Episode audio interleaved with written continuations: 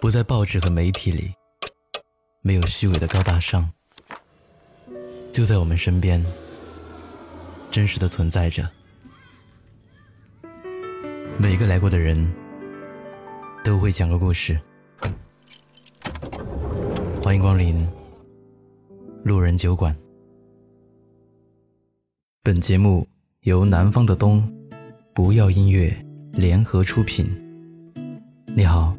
我是程东，我在不要音乐 APP 等你来听我的故事。你好，我是程东。如果你喜欢我的节目，欢迎订阅收藏。本期故事来源于间。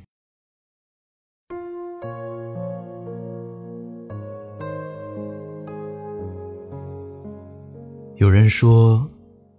好的爱情是一本书，第一章是热烈的诗篇，而其余则是平淡的散文。热烈的诗篇固然值得歌颂，但是平淡的散文才是爱情保鲜的秘籍。两个人合适不合适，在一起住一段时间就知道了。这句话一点也不假。初次相见的电光火石，终会在柴米油盐中消磨殆尽，逐渐失去光亮，变得暗淡，然后布满尘土，最后被封存在记忆最角落的位置。能够决定爱情走向的，往往是那些最普通、最平凡的日子。唯有经历生活的涤荡，满腔热血。才会变成绕指柔情，而这样的爱情，才是最美的样子。小米和异地四年的男友分手了，所有人都表示很吃惊，因为小米的异地恋一点都不苦，反而充满了恋爱的甜蜜。两个人经常隔空撒糖，深夜煲粥。就连朋友圈偶尔晒出的小礼物，都是狗粮的味道。本以为熬过了异地恋，此后便是一生。所以大学毕业，小米义无反顾的只身北上。他在朋友圈里说：“四年异地苦，终得一身甜。”老娘。就是奔着结婚去的，却没有想到，苦心经营了四年的感情，在同居之后，所有的问题都慢慢暴露出来。小米说：“也许我们只适合谈恋爱，不适合同居。”同居之后，男友仿佛完全变了一个人，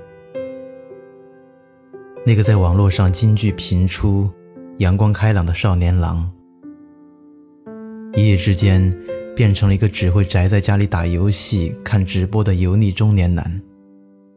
那个成天嚷嚷要带自己吃遍全世界美食的人，变成了外卖软件的忠实用户。那个阳光下鲜衣怒马的少年，变成了生活邋遢、不修边幅的大叔。这个时候。小米才发现，自己所有关于爱情的美好幻想，都基于虚拟的网络。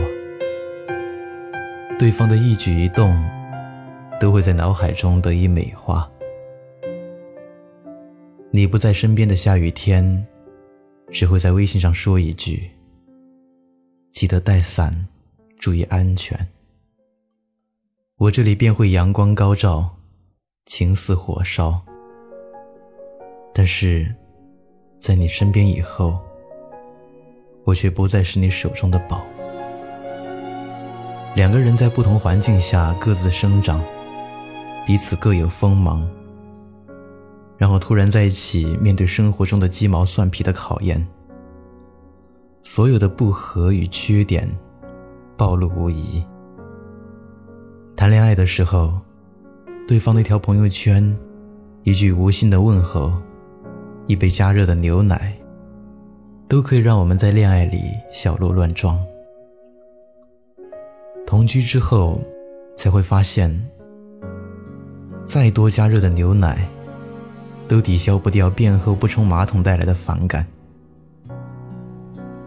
以前看过这样一个话题：那些曾经相爱的人，为什么会选择分手？其中一个点赞最高的回答是：相爱容易，相处难。爱一个人的时候，他是光芒万丈的，根本看不到任何缺点；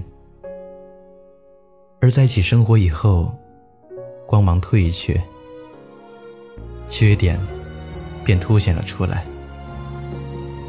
每个人都是恋爱的智者，却无一例外成为了爱情的文盲。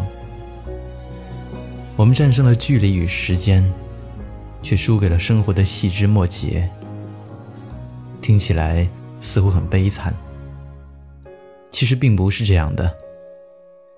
败给细枝末节的爱情，本身就不值得歌颂。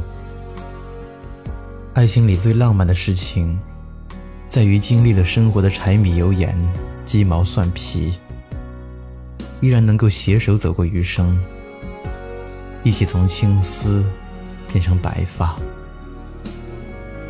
平淡日子，才是爱情的试金石。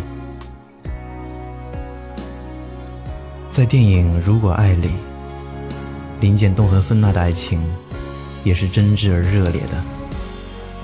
但是在激情退却以后，生活在柴米油盐的打磨下，变得越来越平淡，相互之间越来越难以忍耐，矛盾冲突日益凸显，最终两个人还是走了相反的方向。我们脑海中那个深情款款的少年郎，只有在想象中才会完美无瑕。一旦有一天，两个人选择了共同去面对平淡的生活，就会发现对方不再是闪闪发光的少年，而只是一个普普通通的平凡人。恋爱的时候，不管是天涯海角，还是咫尺身边，都不会有生活的羁绊。这个时候的吵吵闹闹，都是爱情的调味品。甜蜜而美好，但是同居以后，中间横着的是两个人的生活习惯、思想观念的差异。爱情是每一个平凡人的英雄梦想。我们在这场英雄梦里，打败了距离，战胜了时间，消灭了一切缥缈的障碍，直到有一天。我们终于在千难万险之后相拥而眠，同居之后，才有了我们真真切切了解对方的机会。我们也许会修成正果，也有可能一拍两散。我们不再是彼此的英雄，不是我们对爱情不够坚定，只是在平淡如水的生活里，我们再也找不到。爱下去的勇气。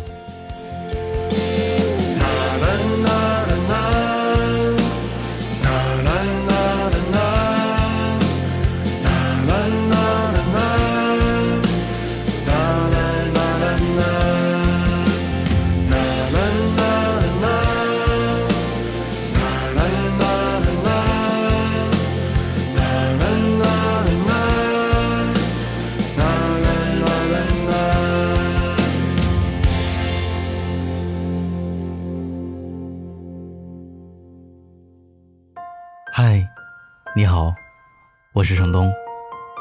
今天你过得还好吗？